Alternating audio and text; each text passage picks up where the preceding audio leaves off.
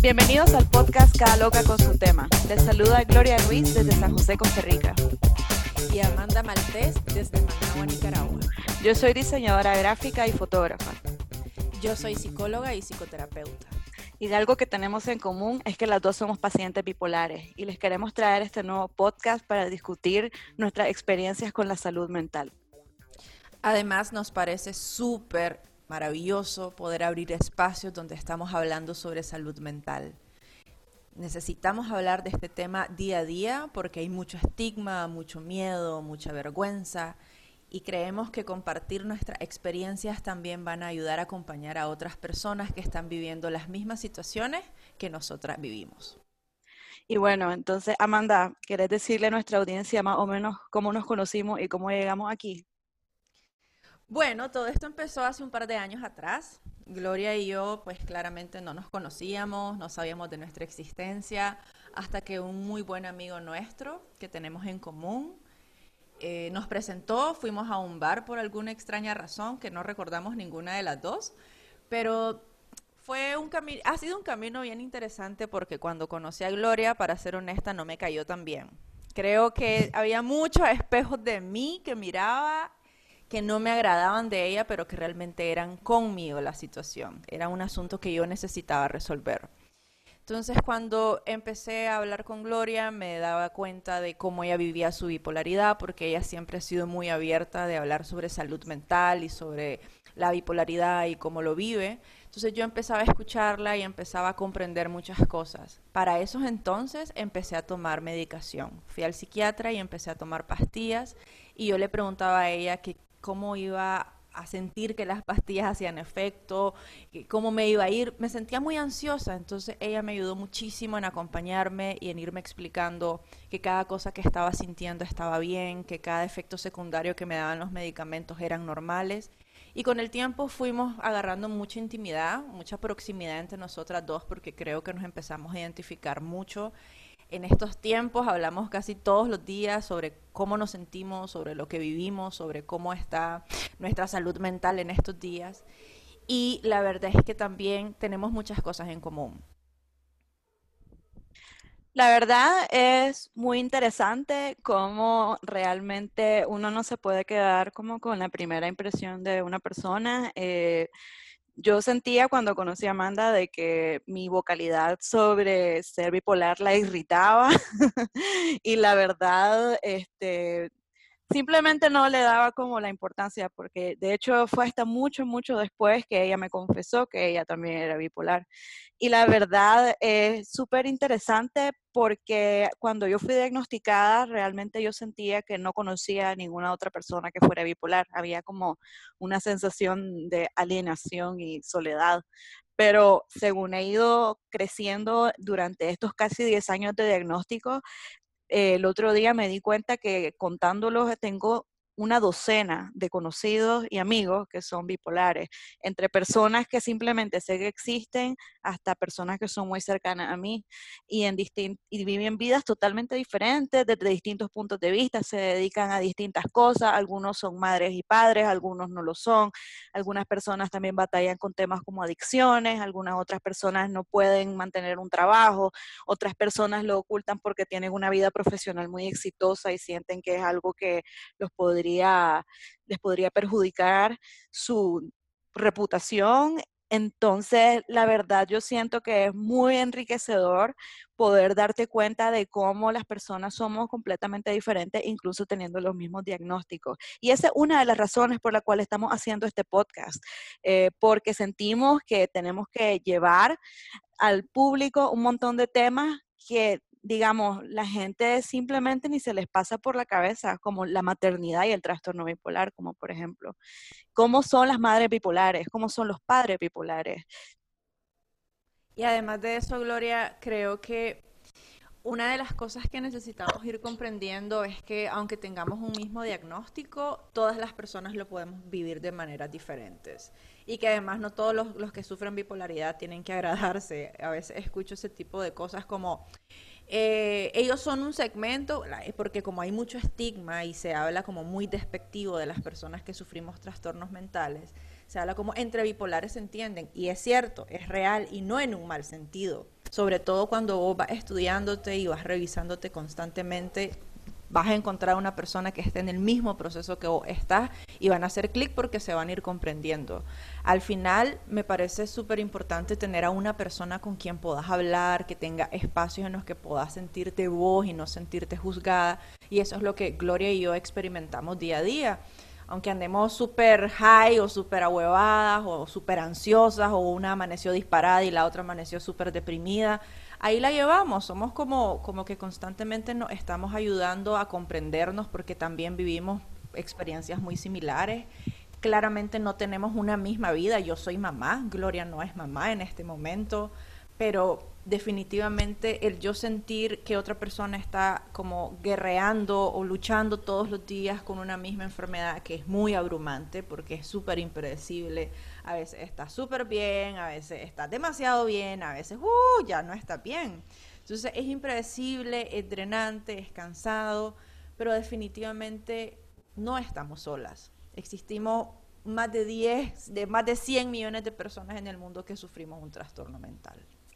Y la verdad, eh, cuando uno lo pone de esa manera, es realmente, deja de ser alienante, me parece que deja de ser alienante y yo quiero que este podcast esté dirigido para un público amplio en el sentido de que yo he tenido todo tipo de preguntas desde mi blog hasta mis redes sociales. Eh, hay gente que me ha preguntado sobre sus tíos, sus hermanos, sus hijos, sospecho que mi novio es bipolar o eh, si presenta siempre adicciones.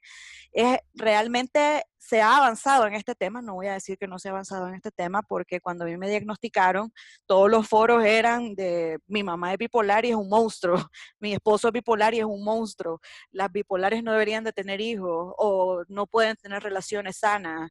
Y gracias, afortunadamente, a un montón de gente que hace activismo, ya no es la narrativa que uno lee, o sea, uno miraba el libro de cómo tolerar a los bipolares y realmente cuando te acaban de diagnosticar y ves ese tipo de cosas, es, o sea, súper espantoso porque vos ves el resto de tu vida como algo feo, alienado, que nadie te va a querer, que nadie te va a soportar, que solamente la gente te va a tener lástima, que no vas a tener una vida plena, no vas a poder trabajar, las cuales son cosas todas absolutamente falsas. Entonces yo quiero que esté claro de que no estamos dirigiéndonos a predicar a los convertidos, pues realmente deseamos contestar preguntas eh, sobre trastornos mentales.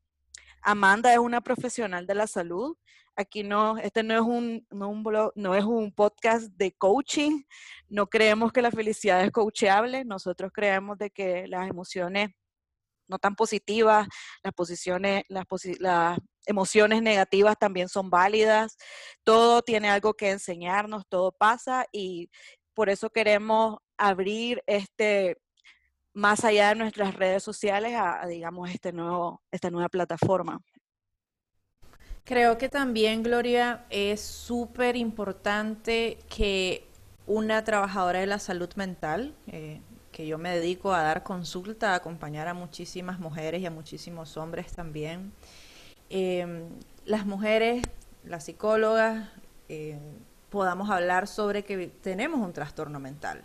Creo que hay muchas expectativas referente a las psicólogas, a los psiquiatras, como que no somos humanos, como que somos robots, como que no podemos tener problemas, como que los trastornos mentales son para X o un segmento de la población. Y aquí hay que recordar que no importa tu edad, no importa tu género, ni tu posición económica, o sea, todos estamos abiertos a poder sufrir un trastorno mental en nuestra vida. Nadie está exento a ello.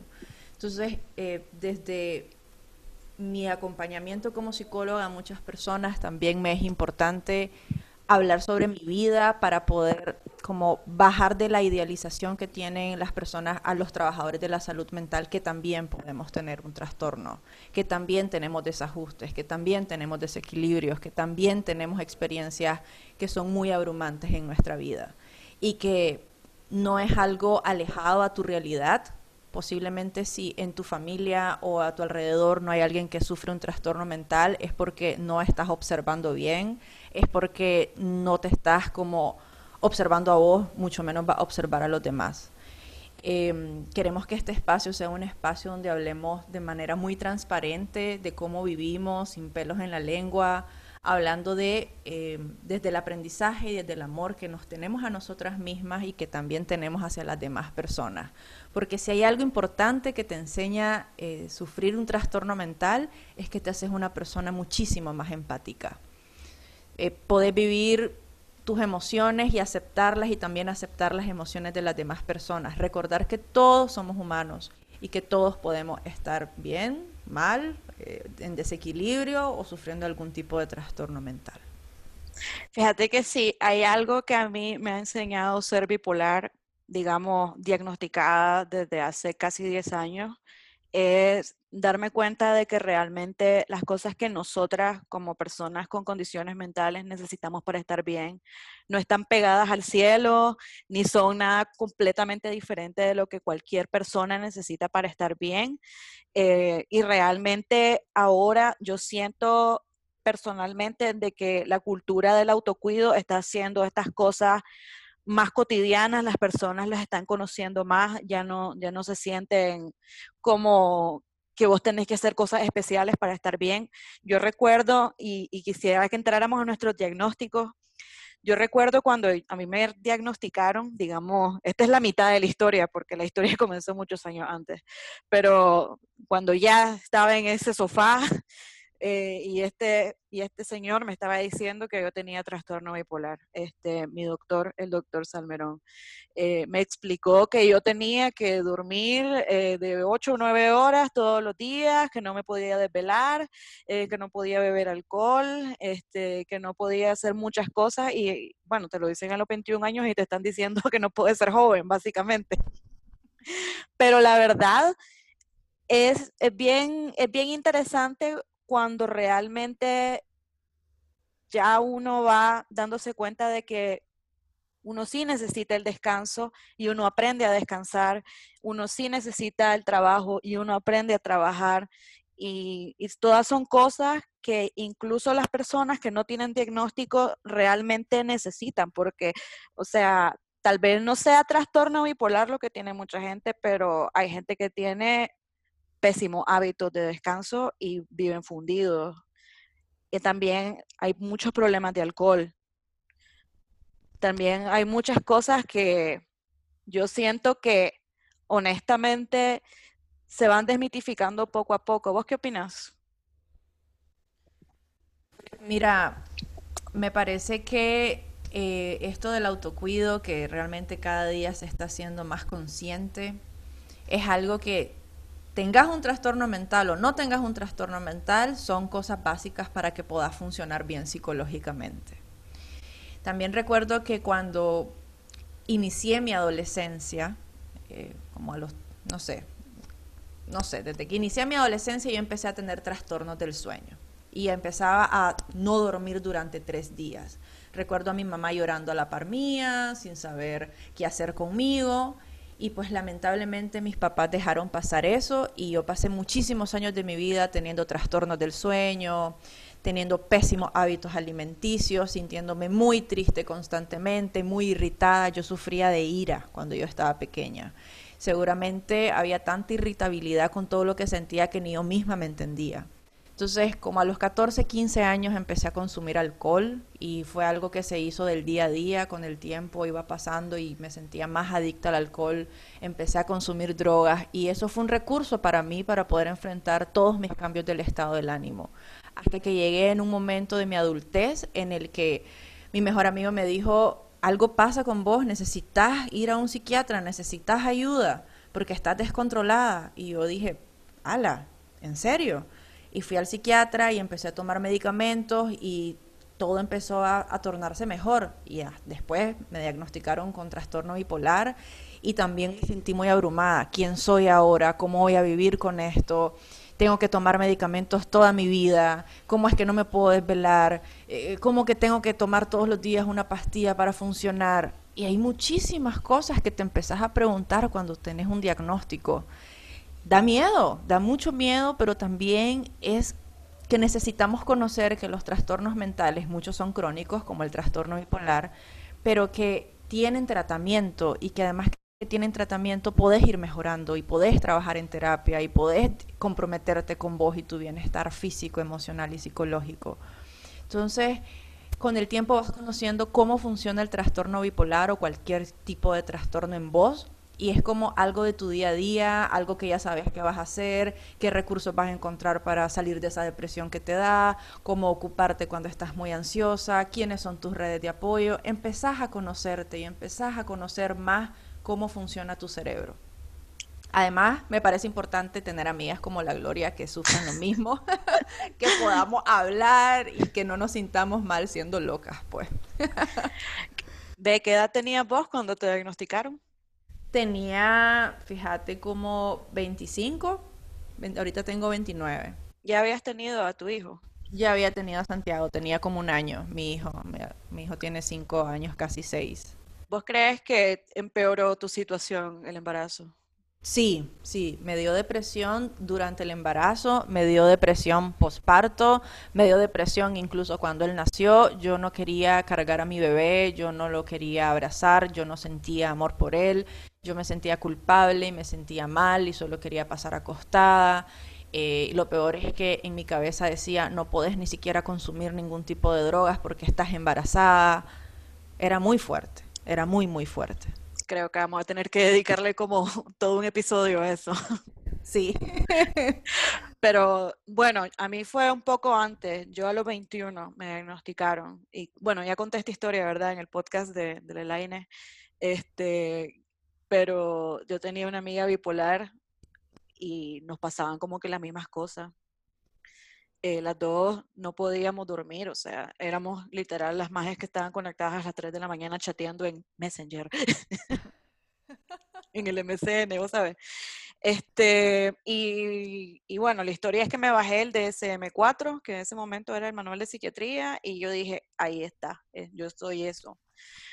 Y bueno, digamos que mis padres no me tomaron en serio, pero seamos claros, ¿verdad? Nuestros padres no tampoco es como que tuvieron una gran enseñanza de autocuido y de poder entender esas cosas. Entonces, ha sido como también un duelo poder entender que no necesariamente tus padres, cuando sos chavalita, tus padres están como preparados para eso. O sea, yo sí me siento preparada a que si tengo hijos y empiezo a ver los síntomas, comienzo a ver que no duermen, así, irritabilidad, o sea, yo ya podría poner uno más uno y y decir como pasa algo. Pero claro, ¿verdad? Porque yo lo vivo, porque lo he estudiado bastante, pero la verdad realmente es un tema que yo recuerdo que mis síntomas comenzaron eh, cuando yo tenía 14 años y me diagnosticaron a los 21, o sea, siete años después. Y fueron siete años de mierda.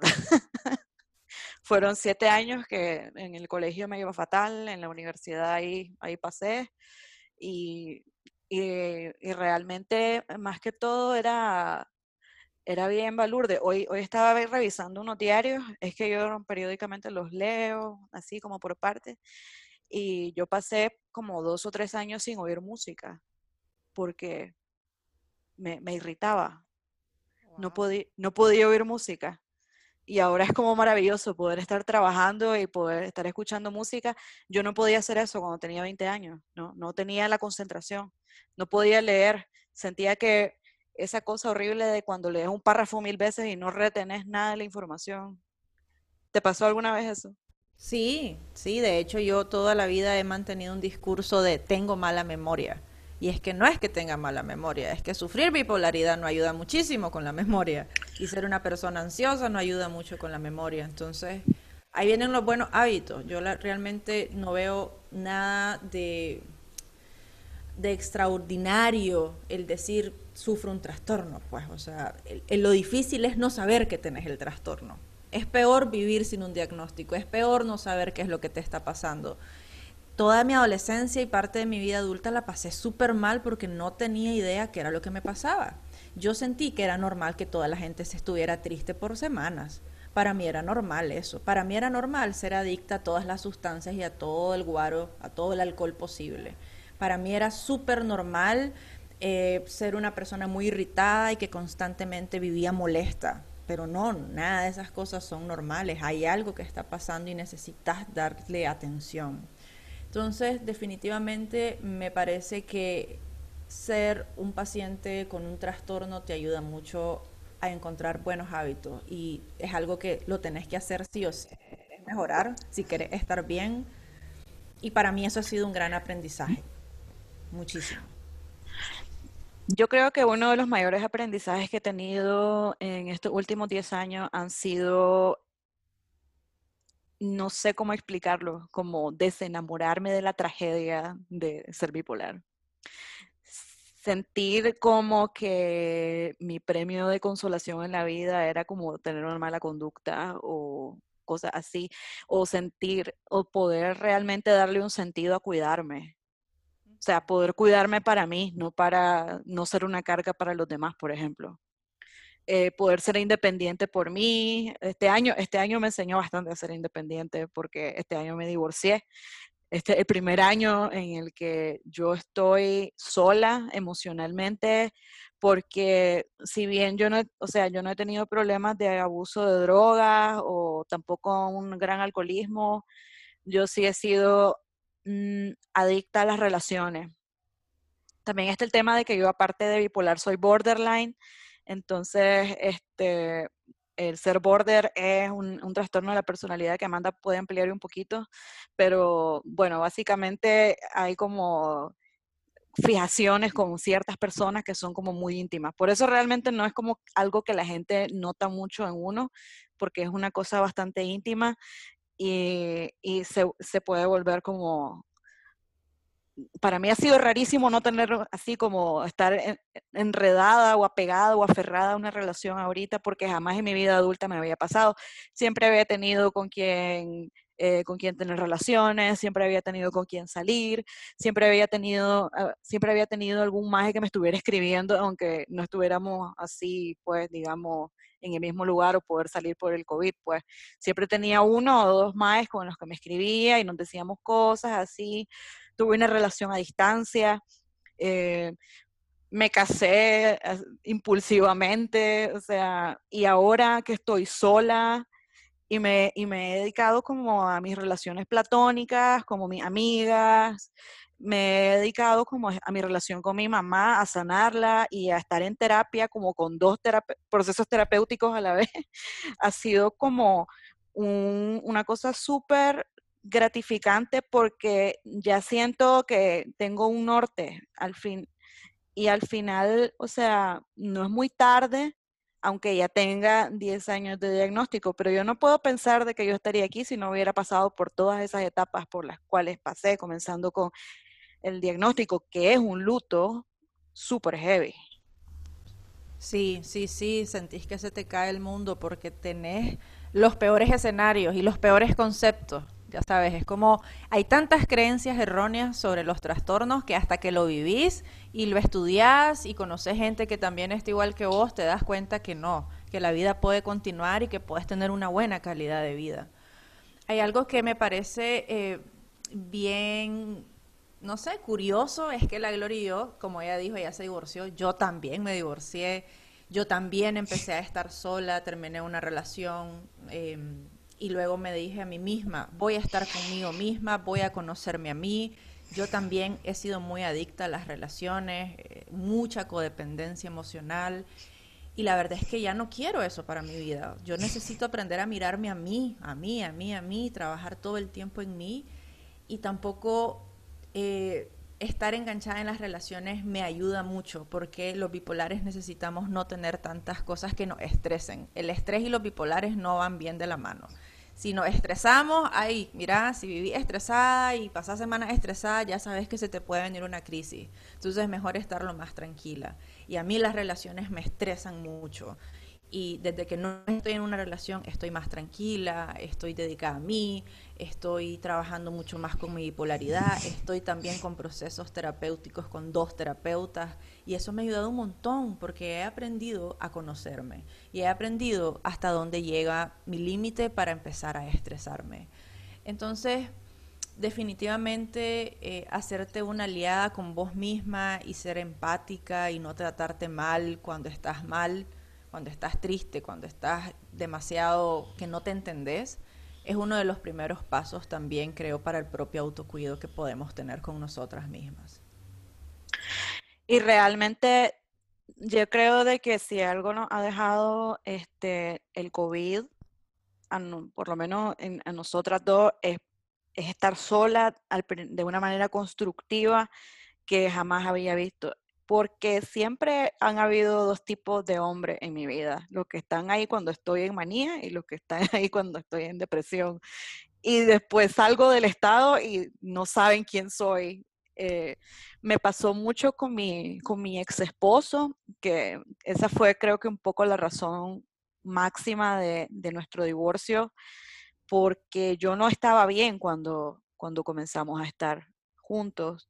Eh, yo acababa de pasar por, por una crisis, la última de mis crisis. Este año tuve una crisis de la cual probablemente voy a hablar en un próximo episodio. Eh, y en ese momento me cambiaron mis, mis, medicamentos y me pusieron litio y el litio me hizo mejorar bastante de una manera sostenida y dejé de ser como esa persona que perdía el tiempo, dejé de ser esa persona que no tenía norte y de repente comencé a tener como proyectos, comencé a tener como cosas que me parecían constructivas, este, ganas de estudiar, por ejemplo. Eh, me, me, mudé a Costa Rica, eh, me conseguí un nuevo trabajo, estuve, el año pasado estuve también haciendo unas consultorías en diseño y realmente me di cuenta de que cada vez tenía menos energía para mi relación amorosa. Quería todo ese tiempo y toda esa energía para mí, porque ha sido muy nuevo, porque hace cuatro años no tenía esa energía para mí. Es cierto, es real. Y, me encanta, ya sabes, que estemos en este momento de nuestra vida, enfocándonos en nosotras y preocupándonos por nosotras. Y, a mí también hace como unos cinco meses atrás, mi psiquiatra me subió la dosis de, mi estabilizador del ánimo porque sentía que estaba deprimiéndome más constantemente y como que tenía más recaídas y que como que de pronto andaba mucho en hipomanía. Entonces me subió la dosis y desde ese momento me he podido comprometer con más cosas. Hago ejercicio todos los días, cosa que ha sido un tema en mi vida, el ejercicio. O sea, me ha costado un montón y ahora está como que me levanto en la mañana, quiero hacer ejercicio, quiero hacer ejercicio. Me ha ayudado muchísimo a regular mi, mi apetito, porque me ha costado, esto me pasa desde adolescente y por eso yo reconocía que algo pasaba en mí el apetito es algo muy inconstante. Se me cierra el estómago, no quiero comer, puedo pasar días comiendo cualquier cosita chiquita y mi relación con la comida era fatal, fatal. Al igual que mi relación con la calidad del sueño. Esas dos cosas eran fatales y cruciales que necesitamos papás, mamás, si nos están escuchando y tienen hijos adolescentes y observan que su hijo duerme en exceso. Bueno, los adolescentes duermen mucho más generalmente que cual, en otro momento de nuestra vida. Siempre los adolescentes duermen más.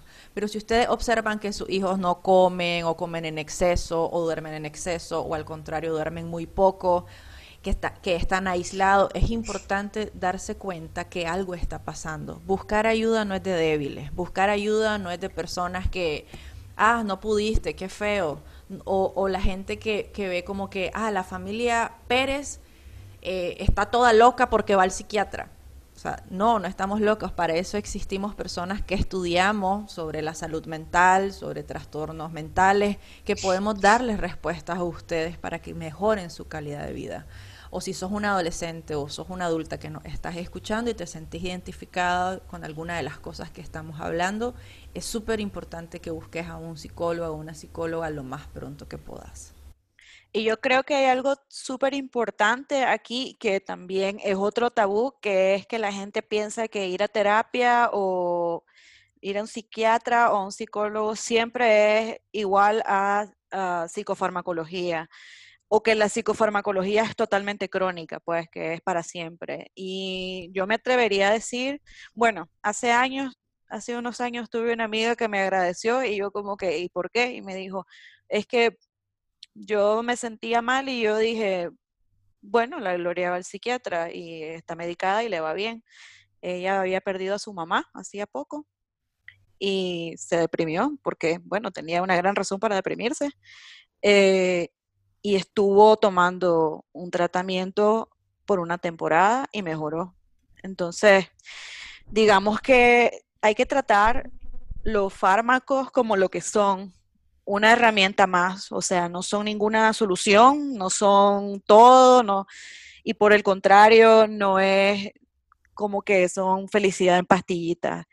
La gente habla mucho sobre los efectos secundarios, pero todos los medicamentos tienen efectos secundarios, absolutamente todo, hasta la panadol tiene efectos secundarios. Entonces, si ve, si alguien te quiere vender una droga que dice que no tiene efectos secundarios, te están vendiendo azúcar. O te están mintiendo. Sí, o sea, yo creo que si hay algo que vale la pena es que cada vez, a pesar de la mala fama que tienen las casas farmacéuticas, cada vez existen mejores medicamentos con menos efectos secundarios y ha sido un proceso que va, ¿por qué? Porque es rentable hacer buenos medicamentos. Exactamente, o sea, esa es la razón. Y digamos, que existen otro tipo de, medicamentos que ni siquiera son creados por farmacéutica. El litio es un elemento de la naturaleza. Hay minas de litio, de las que salen baterías y pastillas para nosotros. Y yo creo, eh, eh, puchica, pues si a alguien le decís, mira, eh, tenés hipertensión, no dudas en ir al, al, médico, no dudas en ir a la farmacia y comprarte todas las pastillas de tu mes. Pero claro, te dicen, ¿estás sufriendo una enfermedad mental? No no es posible. Hay mucha resistencia a, tomar medicamentos. Por lo mismo que decís, creen que es crónico, creen que es para toda la vida, creen que mm, una pastilla no sirve, creen que se van a hacer adictos. O sea, como me voy a hacer adicto, no, no voy a tomar eso. Pero a ver, te tomas seis cervezas y no te quejas no te preocupaste si vas a ser un adicto. Te metes un montón de cocaína y no te estás cuestionando si vas a ser un adicto. Y si una pastilla te va a ayudar para que funciones en la vida, ¿por qué vas a estar pensando si te haces adicto? Al final la necesitas para funcionar. Tu cerebro no funciona al igual que el de la vecina. Tu cerebro es diferente y tiene necesidades diferentes. Y eso es lo que necesitamos comprender, que el cerebro es parte del cuerpo también y que todo nuestro cuerpo se puede enfermar, así como se enferman los órganos, como se enferman los pulmones, como la gente que tiene cáncer de riñón, como las personas que tienen hipertensión o, algún accidente cardiovascular. Así pasa con la salud mental y con los trastornos mentales. Y te digo algo, o sea, yo muy ya años de estar diagnosticada, tuvieron que pasar como seis años para que yo aceptara tomar litio. Y ha sido la mejor, o sea, de todos los medicamentos que he tomado, ha sido lo que mejor me ha caído. Y vivir con el litio, que es una pastilla bastante tosca, no es, no es muy sofisticada, eh, que me ha hecho engordar un montón, me ha subido como 35 libras y yo era súper, súper, súper flaca. Por eso no me veo gorda, porque yo era flaquísima para comenzar. Me salieron las chichas, me salieron nalgas y todo. De un día para el otro tuve que comprarme casi toda mi ropa de vuelta. Y yo me resistí tanto por tantos años y yo le decía al doctor Salmerón, prefiero ser una flaca muerta que una. prefiero ser una flaca muerta que una gorda, que una gorda sana. Y ahora que estoy gorda sana, soy feliz. Claro, claro. Y es cierto, es cierto todo eso. A mí también hay una pastilla que recientemente me está dando mucho acné y yo jamás en la vida he tenido acné. O sea, mi, mi piel es lo más linda y preciosa que tengo, para ser honesta, sin fachentear. Nunca había tenido acné en mi vida y ahora que tomo esta carbamazepina, eh, me da acné, me da acné y ya lo aprendí a aceptar, ya entiendo que, bueno, pues es lo que hay, prefiero tener acné a andar arriba del palo. O sea, mi salud mental, mi estabilidad y que yo esté súper bien, para mí honestamente no tiene precio. Yo a veces me quejo, o sea, no me pasa muy a menudo, pero tal vez cuando ya pasó mucho tiempo es como, ah, ¿por qué tengo que tomar una pastilla para funcionar? Estoy cansada, no me la quiero beber. Pero ya entiendo que renegar no me sirve de nada, si al final me la tengo que tomar sí o sí, no es una opción. Claro, si, me, si no me importara mi salud mental, evidentemente no me la bebería, pero desde ahí necesitamos trabajar, pues que son decisiones que se hacen desde el amor, desde una misma, que no, no es como que sea una exigencia, así muy feo, no, tal, es que estás loca, tenés que buscar ayuda, porque si no la gente va a decir que estás loca. No, es, sé que algo me pasa y quiero estar bien y por eso voy a buscar ayuda. Yo creo que es bien importante realmente explicarle a la gente que si hay una vida que, merece ser vivida de una manera plena y ha, sido una gran, o sea, yo siento que la gran lucha que yo he tenido durante toda mi vida adulta está dando sus frutos ahorita, realmente, porque eh, tener, por ejemplo, este proyecto de podcast ha sido algo que no pensamos, digamos, hace un mes. Yo ya tenía años de estar pensando y sin realmente sentirme capaz de poder llevar el proyecto a, la realidad y, digamos que cada vez que las cosas que me pasan psíquicamente ya se van solucionando, tenés muchísimo espacio mental para tener un montón de proyectos de cosas que te interesan y que te gustan. Yo siento que estudiar, para mí ahora estoy estudiando alemán. Yo salí del colegio, yo salí del colegio alemán y ahorita estoy estudiando alemán y ha sido súper importante para mí poder retomar esa parte porque fue un huevo aprender ese idioma siempre ha sido como mi sueño relocalizarme y hasta ahora puedo ver tangiblemente los pasos que me van a llevar a eso. Y el paso uno definitivamente era hacerme cargo de mi salud psíquica, porque sin eso no se puede llegar a ningún lado.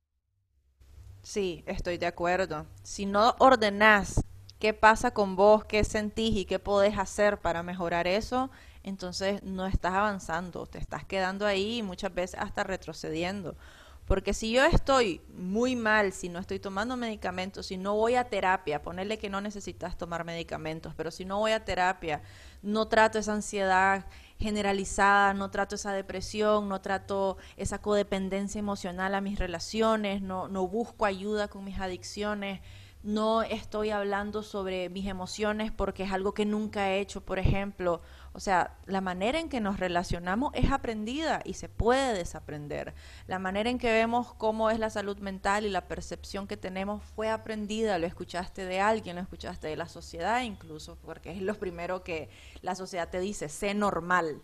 Y nadie es normal. ¿Qué significa ser normal? O sea, ser normal significaría que todos fuéramos iguales y no es cierto. Yo no quiero ser igual a todo el mundo, cada quien es auténtico, cada quien puede ser como quiera ser y todos sentimos de manera diferente. O sea, hace poco estoy leyendo un libro que se llama Por el derecho a la locura, que me prestó mi psicóloga, por cierto, em, y me doy cuenta que en muchas sociedades hay personas que también son bipolares o que sufren un trastorno mental y que hablan de ¿por qué nosotros no nos podemos sentir bien? ¿Por qué somos los que estamos mal? ¿Por qué somos, por el hecho de sentir, nosotras estamos mal? O sea, podemos ser con trastornos y podemos funcionar en la vida, involucrarnos ante la sociedad y no somos un bicho raro, pues. Lo raro sería no atenderte y no priorizarte. Porque si, como dice Gloria, si vos estás bien mentalmente, si vos emocionalmente tenés una buena gestión de tus emociones, puchica, vas a lograr un montón de cosas porque te vas a proponer objetivos y esos objetivos los vas a lograr a medida que tengas energía y que te estés sintiendo bien con vos.